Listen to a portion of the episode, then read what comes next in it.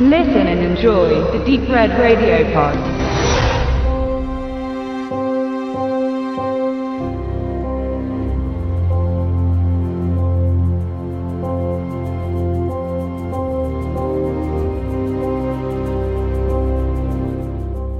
Die Welten des Regisseurs Tim Burton sind geprägt von bunten bis düsteren Märchenkitsch, der meistens gut ins Geschehen integriert ist, manchmal aber auch einen nervenden Charakter innehat. Seine filmischen Umsetzungen bergen bis heute einen speziellen Look, der ihn zu einem der kommerziell erfolgreichsten Filmemacher Amerikas werden ließ. Bereits Pee-wees Irre Abenteuer von 1985 war ein Box-Office-Hit und nicht wenige Werke Burtons spielten ihr Budget bereits an der Abendkasse wieder ein, was nicht selbstverständlich ist. Seine Arbeit gestaltete er in den letzten Jahren besonders in Zusammenarbeit mit Walt Disney, gern mit Bombast. Sein aktuelles Stück wirkt dagegen wie David, wenn man sein bisheriges Schaffen als Goliath bezeichnen würde. Mit lediglich 10 Millionen Dollar Startkapital präsentierte er ein schlichtes Biopic über eine Künstlerin, die sich in den 60er Jahren über ihren Ehemann hinweg emanzipiert. Die wahre Geschichte von Margaret Keane und ihren Zeichnungen von Kindern mit überdimensional großen Augen ist ein interessantes und junges historisches Ereignis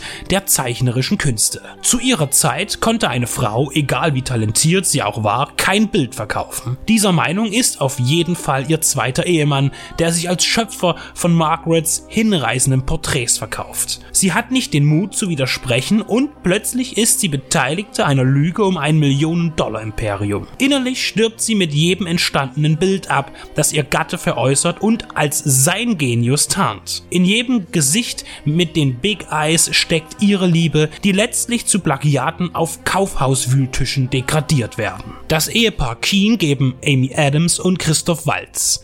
Und erstere überzeugt mit ihrer Darstellung als aufstrebende Frau, die sich aus einer erdrückenden Lebenssituation emporkämpft. In einer Zeit, in der Frauen noch nicht sehr viel in der Testosteron dominierten Gesellschaft zu melden hatten. Walz ist dann leider die große Enttäuschung in der Beziehung. Ungeachtet dessen, wie das Verhalten des realen Walter Keane tatsächlich gewesen sein mochte, so ist seine Entscheidung, diese Figur der Landau King Schulz Kur zu unterziehen, einzig als falsch zu bezeichnen. Völlig überdreht und ohne Glaubwürdigkeit spielt er den egozentrischen und egoistischen Hochstapler mit einer nervenden Inbrunst, die sich am Rande des Aushaltbaren befindet. Man bekommt den Eindruck, dass die amerikanische Filmbranche nur den einen Typus von dem Österreicher sehen möchte, egal ob Nazi, Kopfgeldjäger, Gangster oder treuloser Ehepartner. Die Züge aller seiner Leistungen in den letzten Jahren ähneln sich sehr, aber hier passt dieses uferlose, mittlerweile inflationär wirkende Persönlichkeitsprofil nicht hinein. Big Eyes ist ohne Frage eine hundertprozentige Veränderung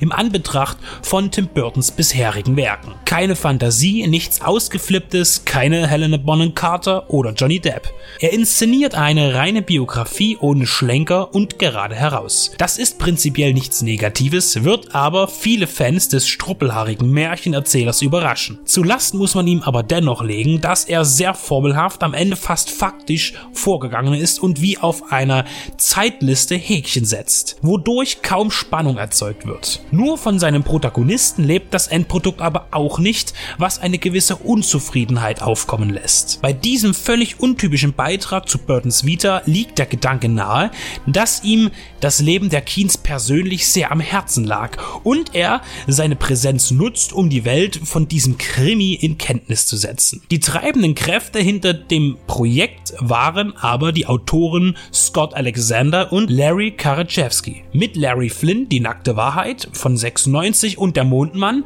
von 99 realisierte Milos Forman bereits ihre Drehbücher. Tim Burton selbst setzte bereits 1994 mit Ed Wood eines ihrer Skripte um. Dabei wird ersichtlich, dass die beiden Herren dem Biopic ihre besondere Aufmerksamkeit widmen und bei all den Beispielen handelt es sich auch um sehenswerte Lebensbetrachtungen, die sogar aus den Einschränkungen des Genres ausbrachen, flexibel waren und mit einem guten Mix aus Fakt und Unterhaltung überzeugten. Mit Big Eyes haben sie keine derartige Grundlage geschaffen und auch ihr prominenter Regisseur konnte den Stoff letztlich nicht zufriedenstellend umsetzen. Womöglich liegt das auch daran, dass er zu sehr versucht hat, anders zu sein. Gepaart mit seinem extravaganten Stil hätte man sicher mehr erreichen können, gerade in Anbetracht der ausdrucksstarken Kunst von Mrs. Keen. Der gesamten Inszenierung fehlt es an Biss, zu trocken für ein Drama, zu öde für einen Krimi, zu farblos für eine Romanze. Einzig die geheimnisvollen Ereignisse um Margaret und Walter Keane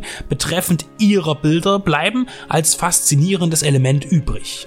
Ob man dazu den Film sehen muss, ist fraglich. Eine umfangreiche literarische Zusammenfassung ist diesbezüglich sicher aufschlussreicher.